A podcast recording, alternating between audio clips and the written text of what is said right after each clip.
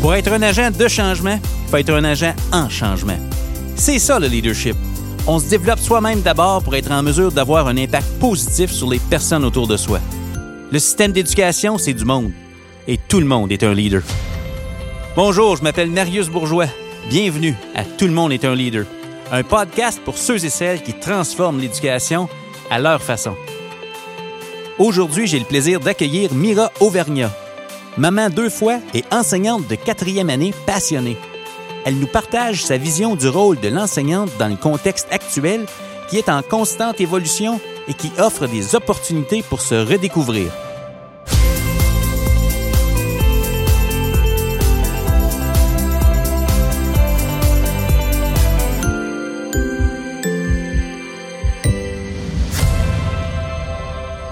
Mira Auvergnat, bienvenue à Tout le monde est un leader.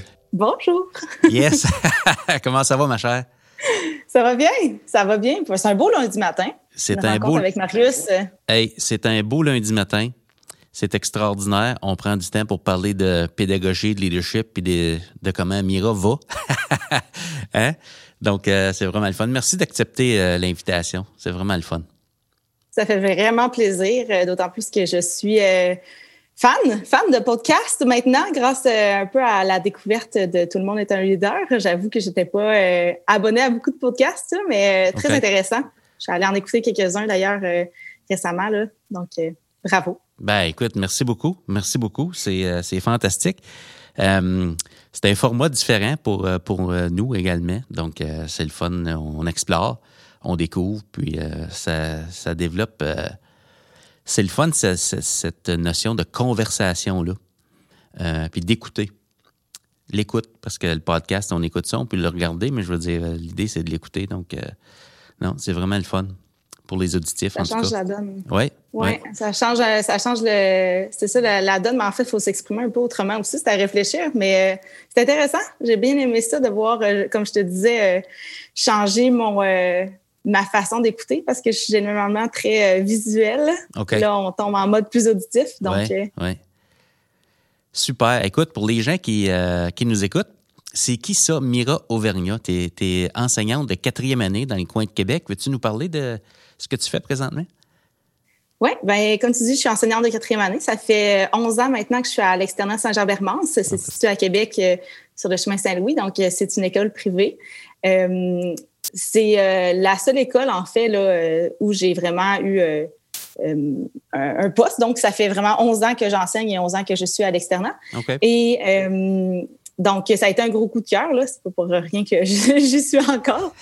j'ai fait, j'ai fait plusieurs niveaux à l'école. J'ai commencé ma, mon premier contrat, c'était en maternelle. ensuite, je suis tombée en quatrième. Je suis allée en deuxième année. Je suis retournée en quatrième année. j'ai eu des enfants. Et euh, donc, un garçon de 5 ans maintenant qui, euh, qui a fait son entrée cette année en maternelle, puis euh, ma oh, belle-fille de 4 ans. Ouais, c'est une grosse année. Ouais. Puis là, quand je suis revenue à l'école, j'ai décidé de changer pour aller en première année. Puis pour explorer autre chose un petit peu aussi, bien intéressant, comme la première année, écoute, c'est autre chose. au niveau de l'apprentissage, c'est c'est vraiment une belle gamme, une belle expérience à vivre. Puis, euh, donc, j'ai fait trois ans en première année. Puis là, cette année, j'avais décidé de retourner avec euh, des plus grands un petit peu, tester autre chose. Retour, euh, retour dans le fond, comme on dirait en bon français, full circle. Tu reviens en quatrième année. Oui. différentes expériences. Tu es une maman, quatre ans et cinq ans. Euh, ton plus vieux qui fait son entrée dans le, dans le grand monde de l'éducation. c'est toute une année pour faire son, son, son arrivée. Que, comment, comment tu vis ça, cette, cette entrée-là? Parce que toi, tu as vécu une rentrée différente. Et puis en plus, ton premier qui arrive dans ce monde-là. Comment tu as vécu ça jusqu'à date? Point de vue parent, là, euh, Tabarouette, c'est des grosses questions. Ah, on sera pas émotif ce matin. Euh, c'est ben, extraordinaire. Là. Honnêtement, euh, mon garçon il était vraiment prêt à entrer à l'école. J'avais euh, aucun doute sur sa capacité à s'adapter à ce nouveau monde-là. Euh, il était vraiment prêt dans le sens où c'est un, un, petit garçon qui est super curieux, très sociable. il aime ça apprendre là, et c'est une éponge, cet enfant-là. Et il, il, est vite, c'est ça. Donc, l'entrée à l'école, c'est super bien fait. Il y a une super enseignante de maternelle qui est une enseignante d'expérience. Ça fait 25 ans qu'elle est à maternelle. Madame Anne, que j'apprécie beaucoup. Euh, donc, euh, c'est l'école du quartier à côté de chez moi. Il y a des amis qui connaissaient déjà. Bref, ça s'est super bien passé. Puis, je pense qu'avec le fait que je l'ai gardé à la maison, tu ben, en fait, comme tout le monde, là, pendant, à partir de mars dernier, euh, tu sais, on a eu le temps de s'habituer à certaines choses aussi. Puis, euh, il y a des choses qu'on lui a expliquées là, concernant les masques et tout ça, mais les enfants, ils sont tellement, ils s'adaptent tellement bien à cette, mais oui. Cette différence-là. Je pense que ce qui me, me fait plus de peine, c'est le, contact qui nous manque un peu plus parce que, tu sais, on sait, en maternelle, j'ai déjà enseigné en maternelle aussi, euh, on aime ça, les discussions de, de coins de porte et de corridors, euh, de croiser les parents souvent, de discuter avec eux. Donc ça, c'est comme l'aspect qui nous manque un peu, mais tu sais, je sais que les enseignants aussi, ça leur manque à l'école de mon garçon. Puis, euh, ben, pour moi, la rentrée scolaire s'est bien passée. Je pense qu'il y a beaucoup de choses qui avaient été préétablies là, au retour au printemps. Donc, ça a été comme une espèce de moment de pratique qu'on a fait pour commencer septembre comme il faut avec, euh, disons, des bonnes habitudes. C'est certain que, il n'y a, rien d'évident parce que ça, ça, crée quand même des... Euh, euh, comment je te dirais ça? ça demeure qu'il y a des habitudes qu'on ne pouvait plus reprendre nécessairement, puis on est un petit peu plus cloîtré dans nos classes. Fait que ça, c'est un petit peu différent. Mais je ne sens pas que mon garçon ait été touché particulièrement par ça. Il, il, a du plaisir, il est avec ses amis, puis mm-hmm. l'école, c'est merveilleux, puis c'est ça qui compte. Dans le fond, il adore ça. Absolument. Euh, il ne peut pas savoir ce que ce que c'était avant. C'est sa première expérience. Donc, c'est ça l'école. C'est comme ça. On a un masque hein, présentement. Oui, vraiment. il y a plein de points. Il y a plein de points positifs. Il faut qu'il se débrouille. Maman ne peut pas rentrer dans l'école. Donc, euh, mon garçon ramasse ses affaires à la fin de la journée. Il ne faut rien qu'il oublie. Euh, il n'y a pas, pas de traînage dans les vestiaires, tout ça. Fait qu'il y a plein. Il faut voir ça de façon positive aussi. Il y a des choses qui le sont là. Extraordinaire. Maman deux, 11e euh, année ou 11 ans d'expérience en éducation. Tu as vécu différents niveaux, donc euh, le, développement de l'enfant. Comment ça t'aide cette année, ça, ces expériences-là, à composer avec cette nouvelle réalité-là? Parce que tu es, en quatrième année de retour. En quatrième année, tu connais le contenu, nouveau contexte, tu as beaucoup de vécu. Euh, pour te connaître, je sais que tu es une personne qui évolue beaucoup en, en éducation, d'un point de vue euh, évolue dans le sens, euh, tu te questionnes, tu innoves, tu aimes ça amener des nouvelles idées. Comment ton vécu passé t'aide cette année à revenir en quatrième année? Bien, c'est certain que toute la partie apprentissage de première année fait en sorte qu'on est plus alerte, je pense, à certaines difficultés des enfants, puis ça nous fait réfléchir à la, à d'où est-ce que ça peut provenir. Donc, c'est sûr qu'à ce niveau-là, c'est vraiment intéressant. Ne sera que, tu sais, quand on parle d'apprentissage de la lecture, ben, tu sais, en quatrième année, on, on, a moins tendance à le vérifier. On est plus dans la compréhension, puis on pose des questions, tout ça. Euh, donc, s'attarder à ces, choses-là, les, petits trucs que parfois euh, nos, euh, nos intervenants externes, comme l'orthophoniste ou l'orthopédagogue, vont plus être capables de cibler des choses. Ben là, avec justement cette connaissance-là des du processus d'apprentissage, quand on apprend la lecture, ben c'est vraiment intéressant de pouvoir le, venir euh, se servir de ça après pour avec les plus vieux quand ils, ont certaines difficultés. Puis tu sais comment c'est fait la PDA dans le fond c'est tout on revient puis on construit sur quelque chose puis on revient puis on revient on revient sur certaines choses en augmentant le niveau de difficulté tout le temps. Et c'est le fun aussi d'avoir tout ça en background, de l'avoir en tête pour dire OK mais tu sais ça ça a déjà été vu premier cycle comme ça euh, là, on vient rajouter cette couche-là par-dessus. De quoi je me souviens, c'était quoi les difficultés que mes élèves avaient avant, mhm. sur quoi est-ce que je dois venir retravailler pour être sûr que ça soit bien solide, tu sais, comme connaissance? Euh, fait que ça, tout ce processus-là est super, euh, vraiment, vraiment le fun, vraiment intéressant à venir explorer. Euh, d'autre, d'autre part, ben c'est sûr que la maturité des enfants change. Fait que, tu sais, toi, tu t'adaptes tout le temps au, niveau aussi des, enfants. Je pense que je me suis fait avoir un petit peu, ils étaient vraiment plus matures que ça à quoi je m'attendais cette année. je leur donnais plus de liberté. Ils en demandent vraiment beaucoup. Puis avant, ben, c'est sûr que je suis revenue en quatrième euh, en étant capable de vraiment bien les encadrer. Là. Écoute, les étapes étaient bien définies tout le temps. C'était super. Euh, il a fallu que je lâche un peu de l'est à ce niveau-là. Mais, euh, non, c'est vraiment le fun. C'est ça. C'est une belle dynamique. C'est surtout, comme je disais, c'est comme, comme ton programme qui est construit vraiment euh, tout le temps en, boucle. Finalement, ça revient puis on se construit un par, une étape par-dessus l'autre. Ben, c'est un petit peu ça, apprendre à connaître les enfants quand ils, maturent. Ben, c'est pas genre on part tout le temps de neuf à toutes les années. Ça se construit, c'est une petite étape à la fois. Fait que c'est super intéressant de voir les enfants grandir là-dedans. Ah, on part pas de zéro. Ouais. Ben non, ben non, c'est ben ça. C'est pas un verre vide qu'on remplit. c'est ça. Hey, écoute, c'est fantastique de t'entendre parler de ça. Euh, tout le monde est un leader. C'est le nom de notre podcast, puis euh, tu découvres ce format-là, un peu comme nous euh, cette année. ça te dit quoi, ça, quand tu entends ces mots-là? Tout le monde est un leader. Ah, j'ai ben, pour l'avoir écouté justement ton podcast, puis pour avoir entendu ces réponses-là des autres, je pense que tout le monde a un peu euh, une définition qui vient se rejoindre. Ouais.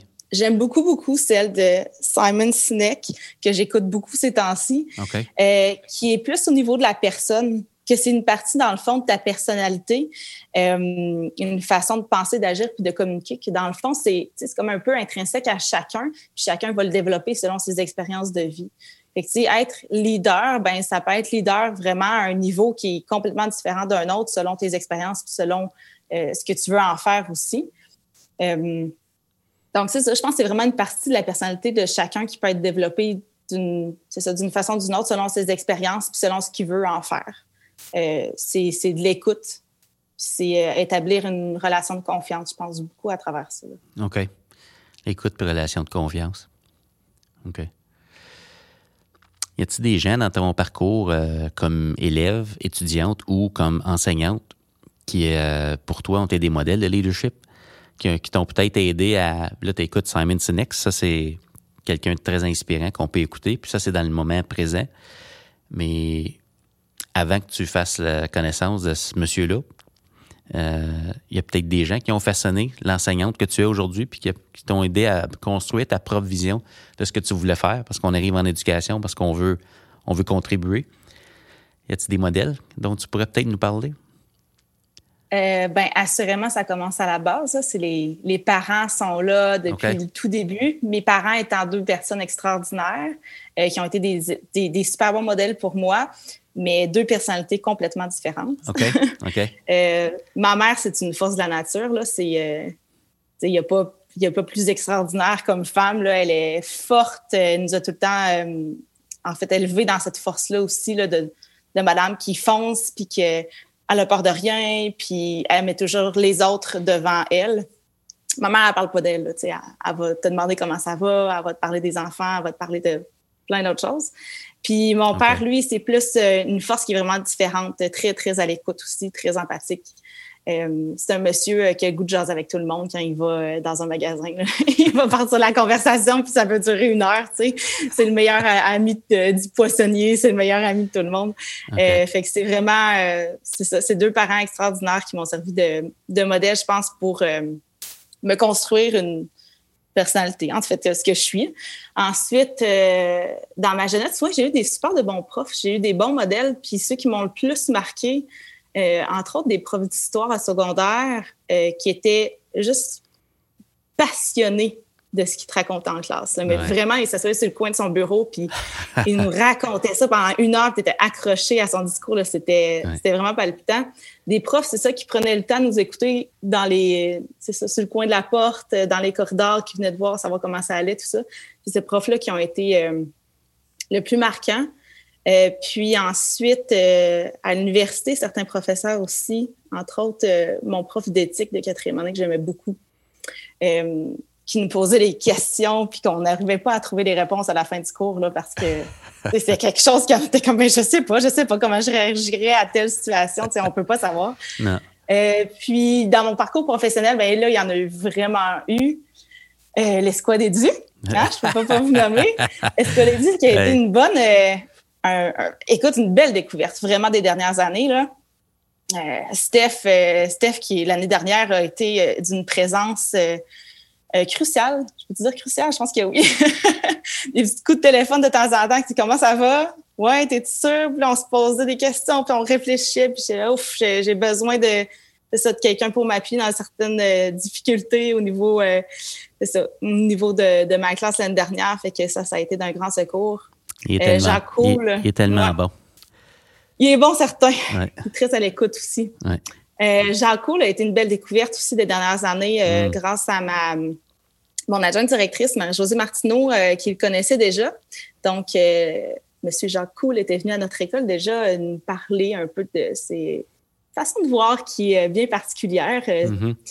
Puis après, via la création de Cadre 21 aussi, on était retourné visiter les locaux du Cadre 21 il y a quelques années déjà avec quelques membres de mon de mon école. OK. Puis, euh, suite à ça, ben, j'ai eu, euh, j'ai la chance, en fait, maintenant aussi d'écrire, euh, de faire les rétroactions pour la formation, une des formations, là, ça, ça, savoir organiser ses apprentissages chez Camp 21. Donc, tu sais, tout ça, ça s'est comme construit au fil du temps. plein d'autres opportunités aussi qui m'a offertes M. Jacques Cool en me faisant confiance, en sachant ben, en sachant, je pense qu'il le sait, il connaît bien les gens, il est capable de bien les lire. Donc, en sachant quelque chose sur moi que parfois je ne savais pas moi-même, j'ai l'impression. Puis euh, finalement, ben, il y a toute l'équipe de la, du récit de la FEP, là, euh, Maud, euh, Benjamin, France. ouais. et Super équipe. Oh non, de mémoire. Bref, une super équipe. Ah, ouais. Ensuite, j'en ai tellement que je pourrais te nommer, là, c'est hallucinant. Là. Toute ma, ma gang ici à Québec, mais gang de moustiques qu'on les appelle, euh, des gens super inspirants. Là, je nomme que Catherine, Catherine Lapointe, euh, Julie Chandonnet, euh, euh P.O. Cloutier qui est pas loin d'ici aussi. Il y, y, en a tellement du monde inspirant là, autour de mm-hmm. nous. Fait que je me suis, c'est se construire un, vraiment un beau réseau solide puis inspirant dans les dernières années. C'est fantastique. On a besoin de ça, d'avoir un réseau, d'avoir des gens qui nous tirent vers le haut, des gens qui nous soutiennent aussi, des gens qu'on peut soutenir à notre tour parce que on a tous quelque chose à offrir. Euh, j'ai le goût de te poser la question. Peux-tu mettre des mots sur ce que tu retires de ce réseau-là? Parce que tu nous as nommé plusieurs personnes qui t'inspirent.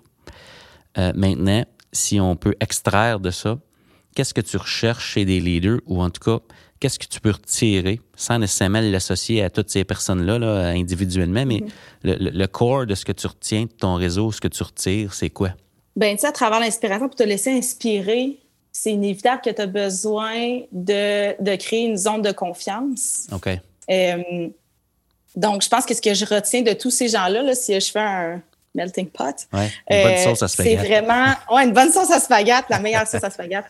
Euh, c'est vraiment ça, c'est d'être capable d'être soi-même avec ces gens-là. Puis, euh, c'est pas donné à tout le monde de créer cette atmosphère, de créer cette, cette ambiance-là, cette zone-là, finalement, de confiance.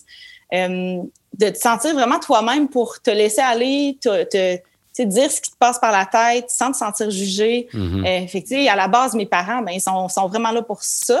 Mhm. Mais il y en a d'autres personnes comme ça dans ton réseau aussi qui sont capables de, de te faire sentir en confiance. Puis, et vice-versa, avec qui euh, eux vont se sentir en confiance aussi. C'est vraiment, euh, c'est pas un sens unique. Là. Non, non. Donc, c'est ça. C'est pas évident qu'il faut vraiment que tu connectes avec les bonnes personnes, parce que quelqu'un se sent confiance avec une autre personne que toi, tu vas aussi accrocher sur cette personne-là. Non, ça prend du temps. Oui, euh, oui.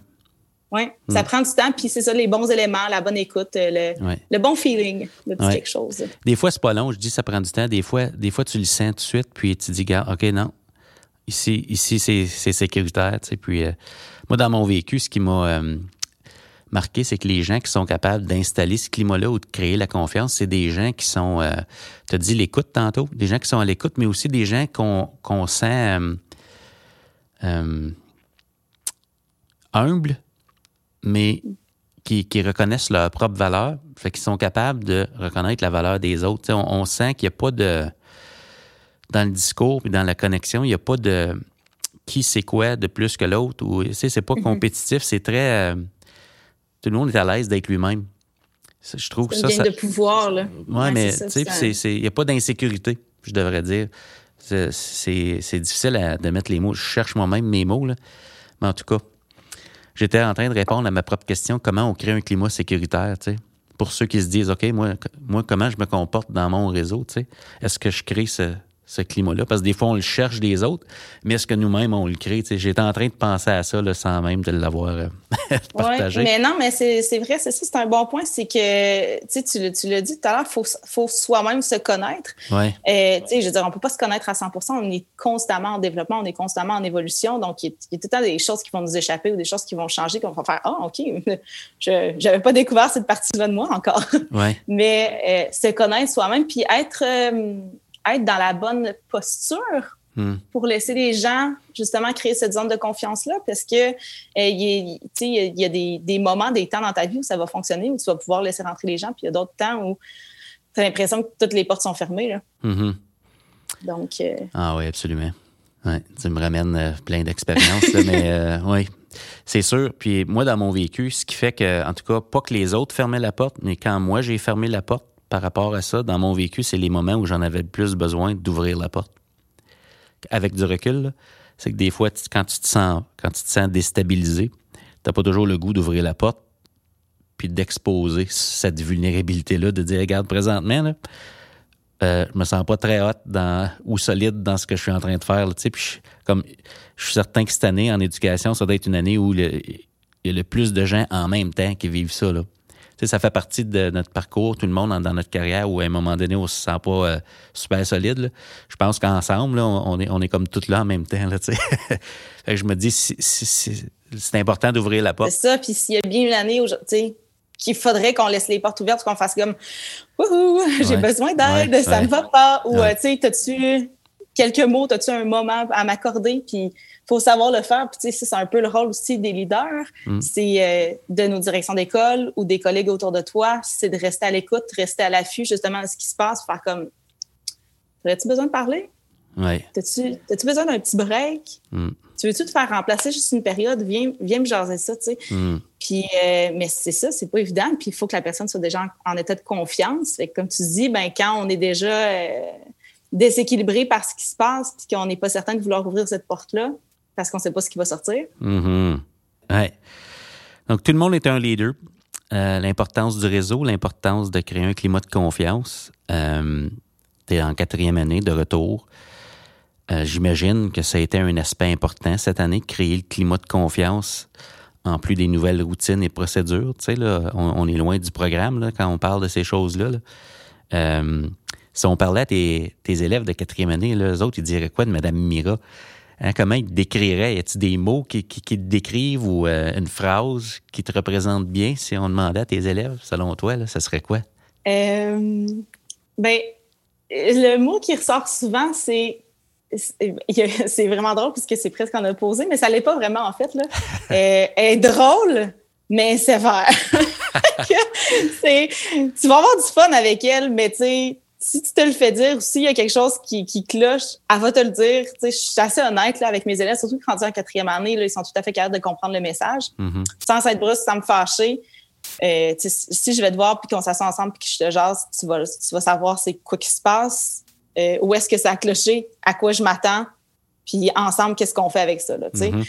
Ça, c'est bien, bien clair pour moi. Mm. Mais non, je suis assez... Euh, comme prof, c'est ça. Je suis assez direct, mais je suis, euh, je pense que je suis drôle, c'est ça. Il aime bien, il aime bien mes petites histoires. Euh, euh, c'est vraiment ça qui ressort. Là. Ce que les parents me, me, rapportent aussi, c'est que. Les enfants, aiment ça venir en classe, ils aiment ça apprendre. on a fait nos deux semaines en, enseignement à distance. Les élèves avaient hâte de revenir en classe parce qu'il semble que je j'enseigne mieux que leurs parents, ce qui est une bonne chose quand même aussi. Mais ah, c'est ça, on a constaté ça, hein, c'est qu'en contexte à distance, on ne peut pas demander aux parents de devenir des enseignants. On a besoin d'eux, c'est des alliés extraordinaires. On ne peut pas déléguer la tâche d'enseigner aux parents. C'est tellement une belle observation que tu fais là qui peut passer inaperçu, mais comme. Faut, faut les guider autant qu'on peut. C'est quand même nous, euh, on est quand même les personnes le mieux placées pour leur montrer, leur dire, leur, on leur dire, leur montrer, euh, leur, euh, inculquer certaines choses, leur montrer euh, quelques savoir-faire, quelques trucs, tout ça qui peuvent leur être mhm. utiles. Euh, mais en bout de ligne, c'est sûr que ce ne sera pas la même chose. Euh, c'est correct, c'est un travail d'équipe. Il faut accepter ça comme prof aussi, que ce ne sera pas la même chose quand on va être chez nous derrière notre ordinateur que quand on va être en classe. Puis mhm. on s'adapte. On s'adapte. Mm-hmm. C'est le mot de l'année. être prof en 2020. Être prof en 2020, disons qu'on aborde cet angle-là ensemble, avec ton vécu, puis avec ce que tu vis là, puis ce que tu es en train de décrire. Hein. On a, la famille a toujours été un partenaire important en éducation, mais là, comme on s'entend, tout le monde. Euh, euh, c'est quoi être prof en 2020 pour toi? Comment quel mot tu mettrais là-dessus? Euh, c'est clairement pas un chemin tracé comme on, pense que devenir enseignant peut l'être. Euh, je pense que de plus en plus, on se rend compte que sortir de sa zone de confort, c'est payant, mais c'est très déstabilisant, puis qu'on a besoin d'un bon réseau pour ça. Mm-hmm. Être prof en 2020, avec l'expérience que j'en ai, c'est euh, expérience d'une jeune fille, c'est ça qui n'est pas devenue prof parce qu'elle aimait les choses bien rangées, parce que j'aimais euh, j'aimais l'ordre, j'aimais corriger, puis j'aimais être en avant d'une classe nécessairement pour partager mon savoir. Tu sais, c'était pas tout à fait la partie de ma personnalité qui a fait en sorte que je suis devenue prof. Et qu'être prof en 2020, c'est ça, c'est être capable d'être déstabilisé euh, et d'être capable de revenir aussi sur ce chemin-là qu'on veut emprunter. Je ne sais même pas comment te l'expliquer, mon Dieu, c'est pas clair. Euh, euh, aucun problème, prends ton temps. C'est ça, c'est être capable, puis vouloir être déstabilisé de temps à autre aussi, de chercher à se déstabiliser parce que il y a tellement, tellement de changements en même temps.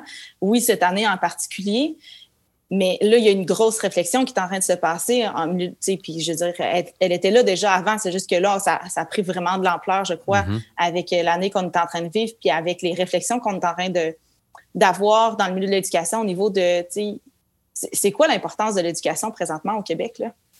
Est-ce qu'on est vraiment en train de mettre les élèves au centre de nos, nos préoccupations ou on est encore beaucoup dans la business. Puis malheureusement, ben, je pense qu'on est encore beaucoup dans la business, même si sur le terrain, ce que j'entends puisque je vois des profs, ben, c'est ça, c'est comme deux idées, deux. Qu'est-ce que tu veux entités, on a l'impression qui. Euh, Qu'est-ce que tu veux dire par business? Euh, business dans le sens où on est encore beaucoup dans la politique. On est encore beaucoup dans, dans une, culture où on a des comptes à rendre, où on a des, euh, on a un, programme à suivre, ce qui, est, correct, ça prend des balises, je veux dire, on peut pas s'en aller n'importe n'importe comment, mais euh, j'ai l'impression que le discours qu'on ramène, c'est souvent lié euh, au pouvoir, à l'argent, euh, au budget, donc c'est ça, à l'argent aussi. c'est souvent relié au même pattern de société qu'on a de la misère à, changer parce que l'humain va tout le temps passer en arrière. je veux dire, on, regarde le milieu de la santé, c'est la même chose. Je veux dire, quand est-ce qu'on revient à l'humain puis qu'on se dit ça n'a pas de bon sens qu'on mhm. ait des infirmières qui travaillent 16 heures par jour? Mhm. Mais ça demeure que c'est encore un problème. Puis ça l'était quand ma mère était infirmière aussi à l'époque. Tu sais. Mhm. Il y a des affaires que je ne comprends pas pourquoi ça s'est pas changé encore, pourquoi ça peut encore être comme ça. Donc, euh, c'est ça.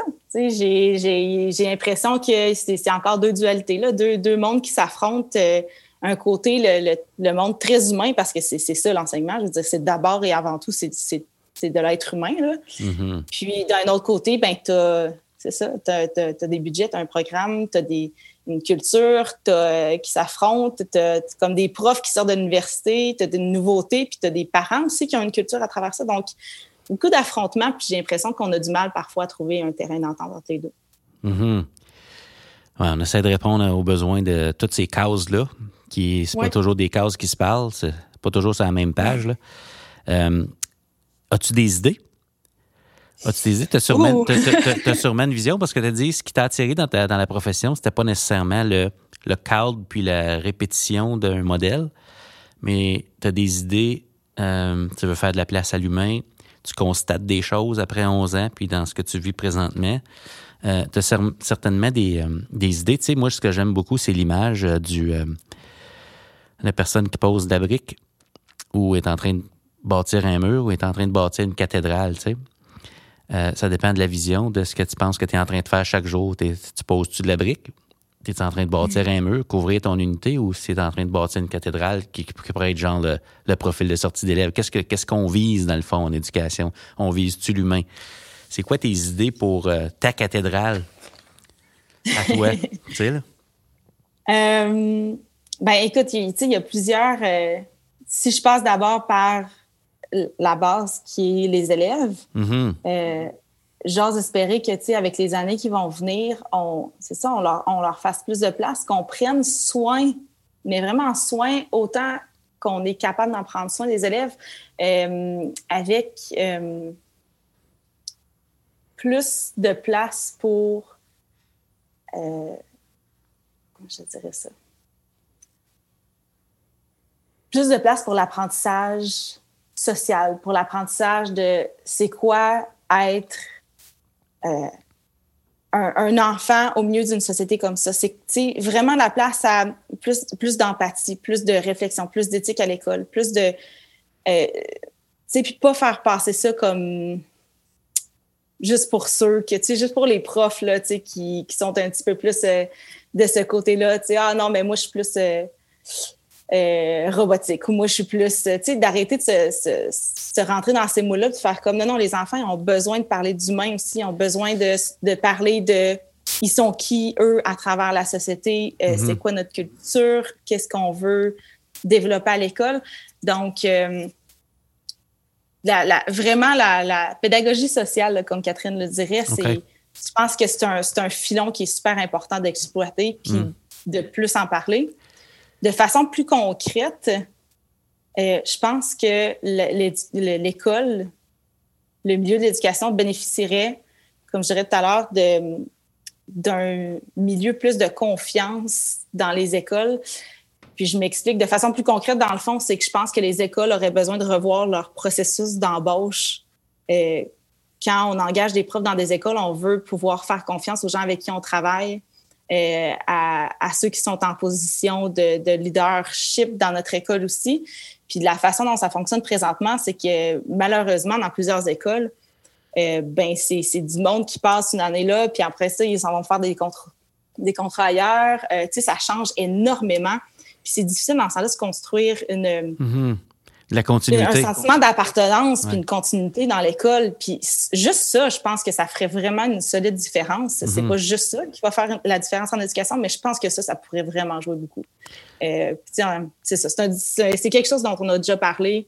Euh, puis je pense que je suis pas la seule à, l'avoir mentionné non plus. Mais euh, c'est ça. Faire plus de place à l'humain. Tu as dit pédagogie sociale, peut-être de ramener la place de l'approche, créer le climat de confiance. Euh, ça fait penser aux soft skills. Moi, ce que j'ai observé euh, comme accompagnateur, c'est qu'il y a eu comme une transition, puis une transition qui est, en cours présentement dans plusieurs milieux où euh, on parle de moins en moins de spécialistes de contenu, tant chez les enseignants que chez les conseillers pédagogiques. Parce que tu disais tantôt, tu sais, moi, moi, je suis plus robotique, moi, je suis plus maths, moi, je suis plus, tu sais, ça, c'est des contenus. Mm. puis c'est plus vers OK, ce qui nous ressemble, c'est la pédagogie. C'est le véhicule qui permet d'apprendre, qui passe par la relation, qui passe par une, démarche, euh, une pédagogie active. Donc, c'est comme une transition vers ça qui pourrait permettre ce que tu es en train de décrire. Il y a différents facteurs là-dedans, la continuité, comment on gère les embauches, puis les transitions, puis la sécurité d'emploi des gens pour leur permettre d'être à un même endroit plus longtemps. Ça, c'est d'autres enjeux. Euh, mais une fois que les gens sont dans l'édifice, qu'est-ce qui se passe en classe? Qu'est-ce qu'on vise? Qu'est-ce qu'on mesure? Euh, c'est des bonnes questions à se poser pour l'avenir de l'éducation, c'est certain. Mais mm. de viser qu'on part de l'humain, pas juste du programme, on le voit cette année avec la gestion sanitaire, on n'a pas eu le choix de partir des humains. Il faut protéger le monde. Tout à fait. Donc, quand c'est très sérieux, on le fait. Donc peut-être, peut-être, peut-être que la, question à se poser, ça, serait ou une question agréable pour ouvrir la discussion, parce qu'il n'y a pas de petite vite facile pour régler ce qu'on aborde présentement. Ça serait de se poser la question qu'est-ce qu'on vise, comme tu disais, pourquoi on est là, puis pourquoi on ouvre nos classes à ces jeunes-là, puis euh, qu'est-ce qui est sérieux, qu'est-ce qui est sérieux, euh, qui vaut la peine d'être fait là, tu sais? Donc, euh, ouais. Ouais. C'est de se connaître comme école. Ouais. On aurait besoin de quelques épisodes de podcast pour faire ça. J'en reviendrai, ça va faire plaisir. Ben oui, T'allais dire, je t'ai coupé. Non, c'est correct. En fait, ben, c'est, c'est ça. Je pense que pour avoir ça, ça prend, une, oui, une discussion, puis une discussion qui va durer longtemps, probablement, mais comme école. Mais ça revient encore au même euh, constat, c'est que si tu veux avoir cette discussion-là, puis que ça se tienne, qu'il y ait un fil conducteur, ben faut que les éléments qui en discutent, soient là pendant plus longtemps. Puis, il faut que cette ouverture-là, ça soit pas juste une petite brèche, puis qu'après ça, ben, c'est tout le monde rembarque dans sa routine, puis qu'on on aborde plus le sujet. Ça prend une continuité, ça prend une intention. Oui, oui. Ça, ça prend un plan de match pour ça. Oui. Oui, oui. Absolument, absolument. Moi, ça que tu me parles de tes élèves, euh, euh, on parle de la place de l'humain. Euh, les élèves, c'est pour, là, pour, pour eux que, que tu es là, qu'on est là. Absolument. Est-ce qu'il y a des choses qui te surprennent cette année positivement, que tu dis, wow, ces jeunes-là? Parce qu'au début, tu nous as parlé de ton garçon qui s'adapte et que ça t'impressionne de voir à quel point il peut s'adapter. Tes jeunes en quatrième année, tu as dit qu'ils qu demandaient qui t'ont demandé de lâcher prise un petit peu parce qu'ils sont capables d'en prendre. Qu'est-ce qui t'étonne ou qui te surprend ou que, en tout cas qui te fait triper euh, avec les jeunes que tu travailles euh, avec cette année-là? J'ai une cohorte cette année qui. Euh, j'arrive pas à leur dire. Tu sais, je pense. Je, faudrait pas qu'ils entendent ça. Je pense que je le dis à toutes mes cohortes de toute façon, toutes les années qui sont absolument extraordinaires que je tripe de travailler avec eux autres. Mais ils sont vraiment extraordinaires cette année. Ils sont ben, c'est drôle à dire, ils sont incroyablement connectés, interconnectés. Ils sont humains, là, t'as pas idée. Ils sont à l'écoute. Ben, écoute, c'est des leaders, c'est des leaders en puissance, ces enfants-là. Ils sont tellement à l'écoute de ce qui se passe sans qu'on ait eu besoin de le nommer.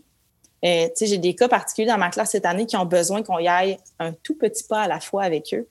Et les enfants, tout de suite, de façon instinctive, ils les ont fait, ces petits pas-là ils sont pas allés brusquer euh, les élèves qui, qui devaient y aller à petits pas, qui devaient comme prendre leur temps pour s'installer puis sentir qu'ils étaient en confiance.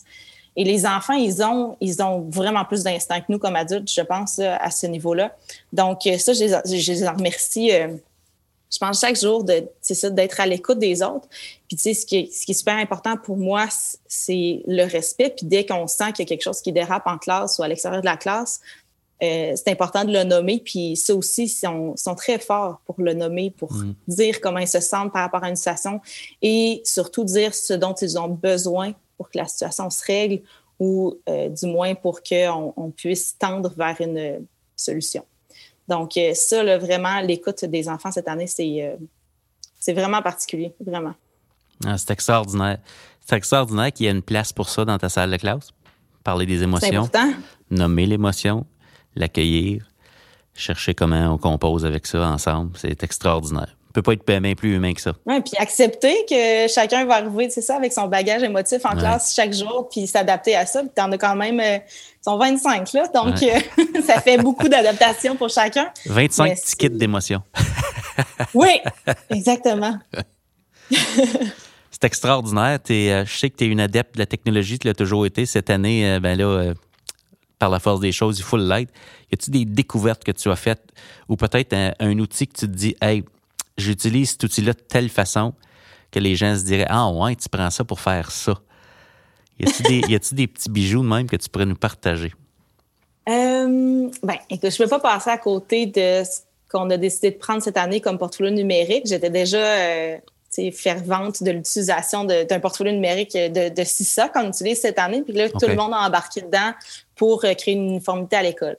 Eh, écoute, cet outil-là, j'en découvre à toutes les années. Je découvre des, nouvelles choses. Puis en plus, avec des jeunes de quatrième année, ben tu leur mets ça entre les mains, puis ils vont te montrer d'autres choses qu'ils sont capables de faire avec aussi. Mm-hmm. Euh, la belle connexion que ça nous a permis d'avoir avec la famille, avec l'école, puis de créer justement un pont qui était... Euh, qui facilitait finalement la communication, mais aussi le, le, la même utilisation, le même discours finalement, je sais pas comment euh, dire ça.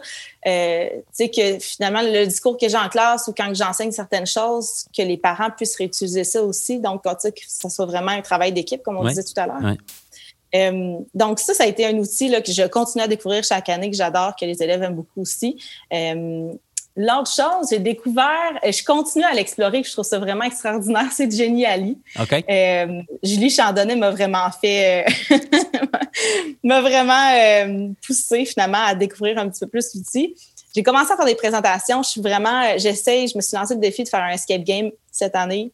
On verra si ça se passe.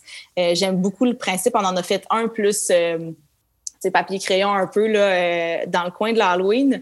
Euh, un jeu d'évasion en classe, mais je pense que l'outil numérique peut être intéressant quand même beaucoup aussi pour venir euh, appuyer notre démarche. Ah, c'est fantastique. Sinon, ben écoute, le Zoom, le Zoom, puis découvrir comment faire des sous-groupes en Zoom, juste ça, ça peut être extraordinaire aussi. C'est une, petite question de pratique, de paramètres. On l'essaye avec les enfants. Ouais. Puis, ah oui, c'est vrai, j'ai découvert ça. Les enfants ont commencé à découvrir ça, puis je leur ai dit, bon, mais écoute, j'ai pas le choix, vous avez l'air complètement euh, passionné. Ça a l'air super intéressant. intéressant. C'est la constellation de l'ours, qui est une plateforme euh, pour créer des mondes, mais aussi pour travailler, en fait, euh, l'écriture, en fait, pour donner le goût aux enfants d'écrire. Puis, tu sais, juste créer des mondes, tu sais, être vraiment dans, dans l'imaginaire, puis dans la créativité mais d'associer ça aussi avec la compétence à écrire, ben là, on travaille sur deux, ça, deux euh, paliers qui sont super intéressants. Donc, euh, j'ai eu le, mon hockey de, de, mon école. Donc, on, on entend cette découverte-là ensemble avec les élèves. Un peu déstabilisant parce que je ne le connais pas assez encore à mon goût, mais c'est ça, on se lance. Écoute, c'est le fun de t'entendre parler de ça. Ta passion est palpable. J'ai le goût de te poser la question. C'est une question bizarre, mais j'aime tellement ça poser des questions. c'est quoi une journée typique si je suis un élève dans ta classe, là, hmm. du point de vue de l'élève, euh, du point de vue de l'élève, une journée typique, tu pas la journée qui sort du lot, comme euh, une journée ordinaire là, euh, avec Madame Mira. Ça ressemble, ça ressemble à quoi? Qu'est-ce qui m'arrive comme élève quand je suis dans cette classe-là? Bien, ça va arriver en classe avec euh, probablement beaucoup euh, le goût d'arriver en classe, j'espère. euh, on commence le matin assez relax. Je pense que c'est important pour les enfants d'arriver dans une ambiance, surtout qu'ils n'arrivent pas tout le monde en même temps en école. donc, euh, ils rentrent un peu au compte-goutte, surtout pour faire attention cette année avec les mesures aussi. Ouais. donc, ils arrivent, l'ambiance est calme, ils ont le droit de parler parce que ben pour moi, c'est important que tu arrives à quelque part euh, mm-hmm. le matin puis tu as, le goût de jaser un petit peu avec tes amis, c'est normal. Donc, euh, jase un peu, se mettre soit en lecture. Euh, parfois, ils ont des petits cahiers passe-temps, parfois, ils ont des, petits, euh, des petites propositions de, de, choses à faire le matin, mais c'est toujours plutôt relax. ensuite, le matin, généralement, je vais réserver, réserver ça à plus de travail cognitif. Donc, on va y aller avec de la matière, on va regarder ça ensemble. Je me donne tout le temps un petit objectif de, de leçon de genre, généralement, ça va tourner autour de 15-20 minutes. La leçon, j'explique, on pose des questions un peu. Ensuite, on se lance en exercice. Euh, généralement en équipe aussi. Puis euh, parfois, si c'est quelque chose que j'ai besoin de reconsolider ou de vérifier, ben là, ça va être seul pour voir si c'est bien maîtrisé. Euh, fait que le matin, ça ressemble beaucoup à ça, je te dirais. J'ai le goût de te poser la question. Tu as parlé de travail d'équipe. Euh, tu, présentes du contenu, il y a de l'exercice, il y a du travail d'équipe. C'est quoi tes stratégies ou une stratégie que tu utilises, que tu aimes utiliser justement pour les placer en travail d'équipe et que ce soit productif? Et que ça, donne ce que tu souhaites que ça donne? Est-ce qu'il y a des stratégies particulières que tu utilises pour le volet? OK, là, c'est le thème, on le fait en équipe, mais il y a une parce que je t'écoute puis tu sembles être quelqu'un de très structuré. Donc, comment tu structures ça pour que ça fonctionne? Euh, ben, je pense que le, plus payant, c'est de leur montrer. C'est des stratégies explicites d'enseignement de, comment faire, là, finalement. Donc, en début d'année, on va travailler beaucoup là-dessus. C'est sûr qu'en quatrième année, ils sont rendus assez à l'aise avec le travail d'équipe. Normalement, je tente le point en début d'année, voir s'ils ont les bonnes stratégies, si tu travailler en équipe, ça veut pas dire je complète le numéro puis ensuite tu regardes sur mon cahier, évidemment. Euh, non, tu sais, le, questionnement, OK, ben, tu sais, qu'est-ce qu'on peut faire? Est-ce que chacun vous fait un numéro? Est-ce que vous posez la question? Ensuite, est-ce que, tu sais, si j'ai pas la bonne réponse, je fais quoi? Est-ce que tu me mm-hmm. la donnes? c'est celui qui parle le plus fort qui va finir par avoir le gros bout du bâton. Mm-hmm. Euh, non, c'est que l'enseignement explicite des stratégies de travail d'équipe, ça, c'est fait en début d'année. OK je reviens sur certaines choses où je félicite les équipes aussi en passant à travers eux. Dire, ah, ben, regardez ici, euh, ils ont décidé d'aller prendre euh, tel euh, outil pour compléter leur exercice. Vous pouvez le faire vous aussi si vous voulez. Donc, sais, je vais intervenir à ce niveau-là. sinon, ben c'est ça, c'est vraiment de, de tâter tout le temps le terrain, de voir un peu ce qui est fait, puis d'aller écouter les équipes, voir comment ils travaillent, sinon d'intervenir si, si j'ai besoin de le faire parce que je considère que, mettons, telle intervention n'était pas adéquate. C'est extraordinaire. Donc, il y, a, le contenu qu'on enseigne, mais aussi les stratégies qui, permettent que les différents scénarios d'apprentissage euh, portent fruit. Là. Donc, il y a cet enseignement-là que tu soutiens également. Donc, le matin, climat d'accueil, on arrive, c'est social un petit peu. Là, on entre dans le vif du, contenu parce qu'on est, on est primé cognitivement, on est disposé à faire ça. Ça, c'est l'avant-midi. On était rendu là. Qu'est-ce qui se passe par après? D'une journée typique avec Mme Mira? Bien, c'est sûr que je, grande fan des ateliers d'écriture. Donc, généralement, on va avoir une période, là, pas tous les jours, malheureusement, mais euh, on va avoir une période où l'enfant va être comme plus seul un petit peu, mais euh, encore une fois, tu sais, quand même une bonne charge de travail cognitif, mais avec euh, un peu plus de liberté créative, disons. OK. Fait OK. que soit atelier, atelier de- d'écriture ou des fois défis mathématiques. Euh, ouais, ou euh, sinon euh, le matin. Parfois, dépendamment du travail du matin, j'essaie vraiment d'adapter justement pour qu'il y ait des zones tampons de euh, j'ai dû faire un effort cognitif ou là, ben, je suis en, en réception de ce que la prof est en train de me donner. Euh, fait que j'essaie de, pallier. Sinon, ça va être souvent des soit l'univers social un petit peu, on va en faire le matin aussi pour que les, les, jeunes soient bien réceptifs. Souvent, souvent en position de je raconte une histoire, puis c'est chaud en avant. Les enfants aiment vraiment ça comme ça, de cette façon-là. OK. Euh, donc, euh, c'est pas mal ça. Le, le matin, ça se ressemble beaucoup parce que euh, j'ai beaucoup, beaucoup de sorties de classe l'après-midi. J'en ai, j'ai une, jeune fille qui fait de la gymnastique les après-midi aussi, donc je dois tout le temps. Comme l'après-midi est vraiment plus concentré au travail autonome, euh, au travail de groupe, de l'accompagnement plus individuel. OK. Euh, c'est plus éclaté, c'est plus éclaté l'après-midi. Plus d'options qui se déroulent Ouais. en même temps. là. OK. Ouais, je veux pas passer de la matière que je considère que je, je dois vraiment avoir spécifiquement avec les enfants l'après-midi. Généralement, j'en fais beaucoup moins parce que me- ben c'est ça. Euh, je m'adapte à la situation de cette année, puis la situation fait en sorte que Ouais. l'après-midi est plus pour le travail autonome, pour des situations particulières. euh. OK. Je sais pas comment est, est conçu l'horaire de votre école, mais est-ce que tu as l'occasion, je dis bien l'occasion parce que c'est le fun quand on l'a, est-ce que tu as l'occasion de revoir tes élèves tous ensemble avant qu'ils partent à la fin de la journée pour sais, porter un regard sur la journée? Comment ça se passe, vous, là, si tu as l'occasion de le faire? Euh, ben, en fait, la façon dont c'est fait, c'est que cette année, euh, les jeunes ont de l'étude, mais en classe. Donc, euh, la dernière partie de la journée avant qu'ils retournent dehors, la plupart reviennent en classe pour faire une portion d'études. ça, va être une partie de lecture, l'étude des mots d'orthographe, une petite notion à revoir. Donc, ça encore, ça a été enseigné stratégiquement au début de l'année, comment le faire, ton étude.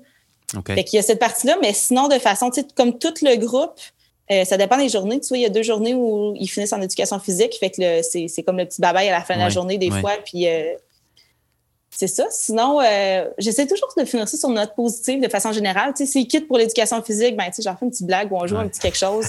Des fois, mais c'est vraiment important. C'est un aspect que les enfants, et ça se ressent. Euh, quand on se quitte sur une bonne note, Puis quand Ouais. on se quitte en chicanant ou parce que il est arrivé un incident puis que je dois être euh, plus ferme avec les autres, tu sais, c'est tu le sens le lendemain, on dirait. Mhm. là. Puis, Mhm. euh, puis pour eux autres, la réception à la maison de ça aussi, il- ça, ça se construit après. Là, tu sais, ils sont partis sur une note émotive, ils sont partis avec quelque chose de précis. C'est sûr que ça se ressent à la maison après. Puis, pas, pas que c'est, ça, ça peut pas arriver, là, c'est correct aussi. là. Il y a des journées que je rentre chez nous puis j'ai le ouais. bâton aussi.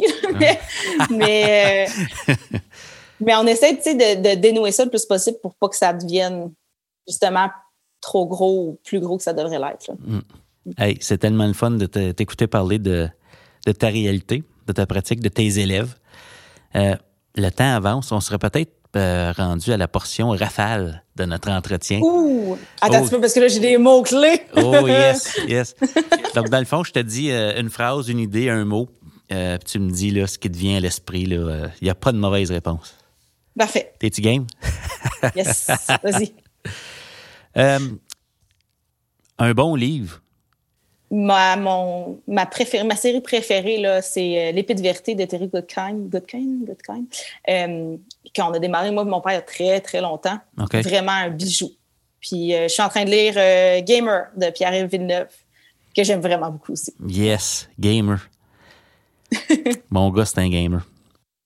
Ah, le livre est sublime, là. C'est vraiment, c'est vraiment bon, t'embarques au bout. Plein de pop culture des années 90 en plus, en tout cas. Une opportunité que nous offre le contexte actuel. Ou se redécouvrir comme enseignant euh, à travers euh, les outils numériques. Le meilleur conseil qu'on t'ait donné jusqu'à date en éducation. Là? Euh, c'est drôle, je pense que ça vient de Steph l'année dernière. Elle dit arrête de tout vouloir faire en même temps. Change une chose. Juste changer une chose. Ouais. On peut pas tout faire. Non. Une chose importante que tu as apprise depuis le début de la pandémie? Euh, être patiente. Hmm. Quelqu'un d'impulsif comme moi, être patiente, puis juste, c'est ça, y aller une affaire une journée à la fois. Si je te dis le mot collègue au pluriel, qu'est-ce qui te vient à l'esprit? Pilier au pluriel.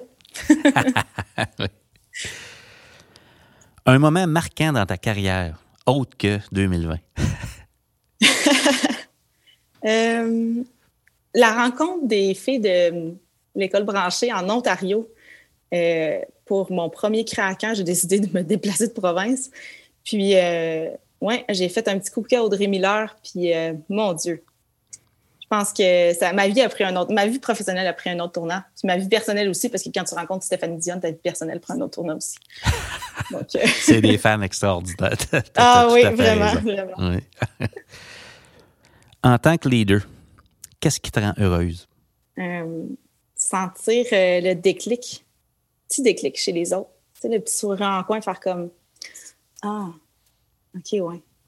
C'est ce petit, ce petit changement de posture-là, là, si, si petit soit-il des fois, là, ça, c'est vraiment très bon. Hmm. Une chose qui te passionne en dehors du travail, c'est quoi?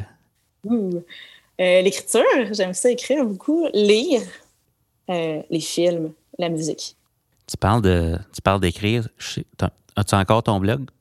Oui, je l'ai encore. Écoute, j'ai, euh, je pense que j'ai écrit six textes pas publiés depuis mars dernier. wow! J'arrive, ah, je te dis, j'arrive pas à boucler. J'arrive pas à boucler la boucle. Donc, j'ai, écrit parce que ça me fait du bien pour mettre des mots. Oui. Mais j'écris pour l'école branchée, j'ai écrit ma chronique de toute façon aussi à bien y penser. Euh, mais de façon sur mon blog personnel, on dirait que si je n'étais pas satisfaite de ce qui était là, de toute façon, j'ai rien à j'ai rien à, à, redonner à personne avec ça. Donc, c'était vraiment plus C'est pour toi, mais oui. Oui, c'est vraiment pour moi. Fait que pour l'instant, c'est encore toute sa glace. C'est fantastique. Puis pour les gens qui seraient intéressés, c'est quoi le nom de ton blog encore? C'est euh, La Mouche à Feu. La Mouche à Feu. Sur Weebly. La Mouche à Feu, on le mettra en lien dans la description de, de notre épisode. Vous pouvez trouver aussi sur le blog pourquoi ça s'appelle comme ça. La mouche à feu. Là, tu piques ma curiosité, il faut que j'aille voir ça. Faut que tu voir, oui. Ta prochaine étape en tant que professionnel, pas nécessairement. Un, j'ai, goût de, te dire demain, demain, c'est la prochaine étape. Une journée à la fois, on a dit. Euh, prochaine étape, ben, j'aime vraiment la tendance que prend ma job présentement. J'aime beaucoup l'accompagnement.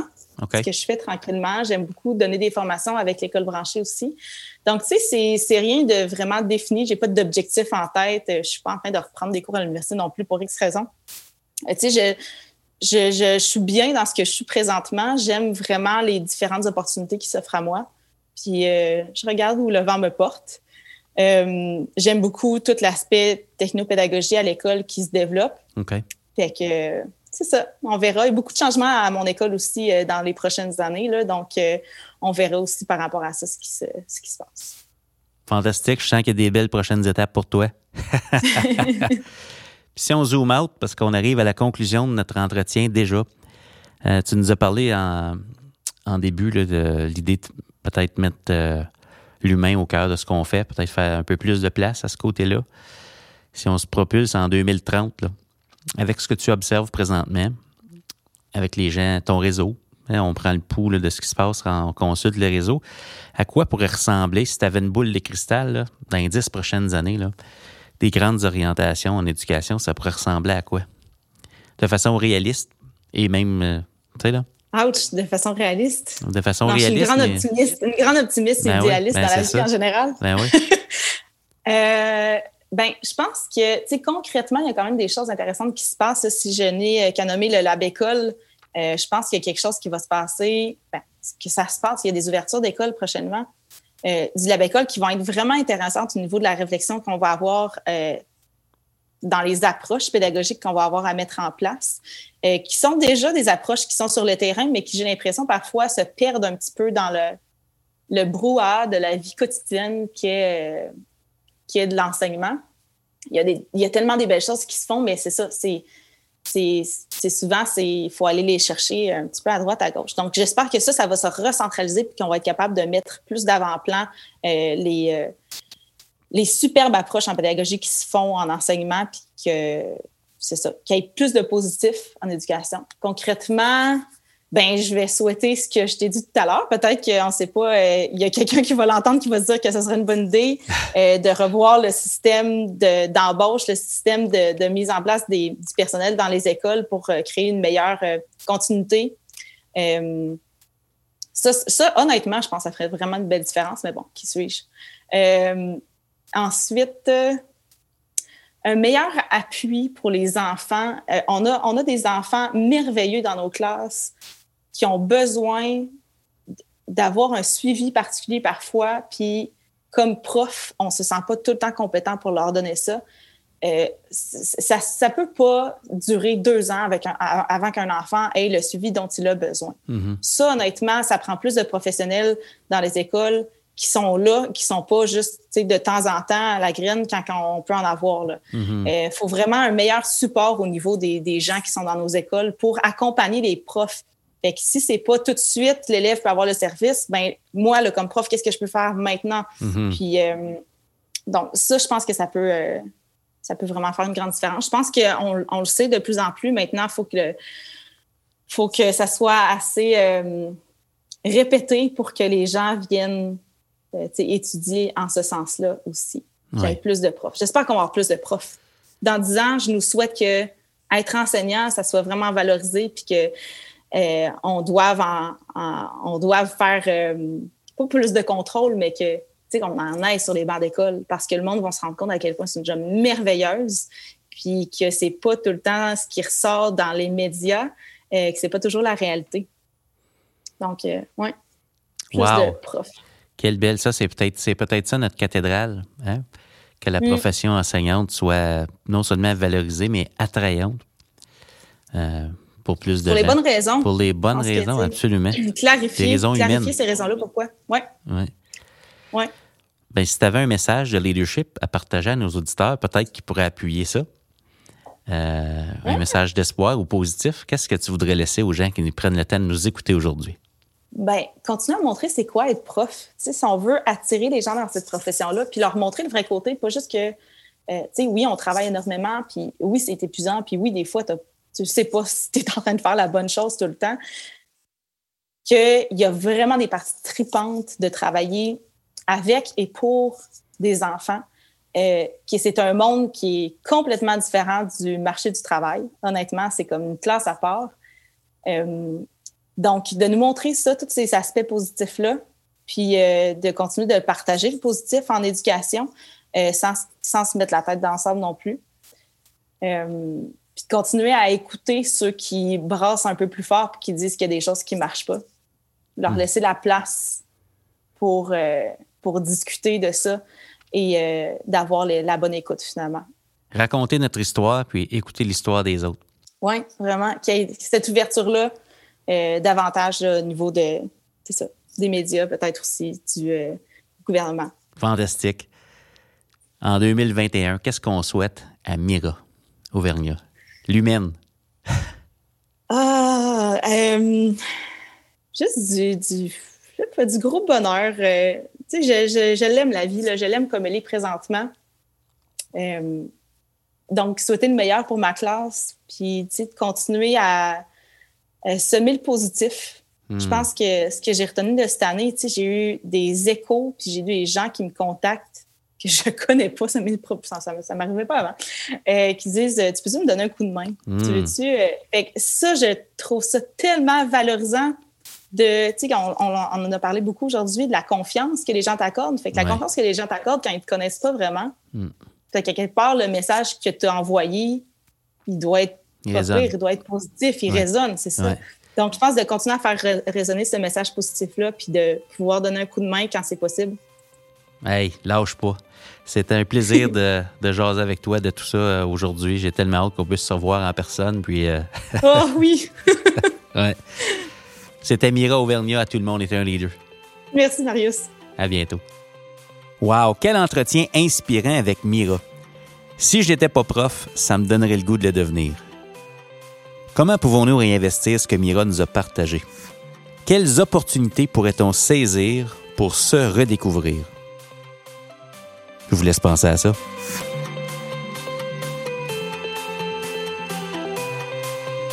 Le podcast Tout le monde est un leader est disponible sur SoundCloud, Spotify, iTunes et Google Podcast.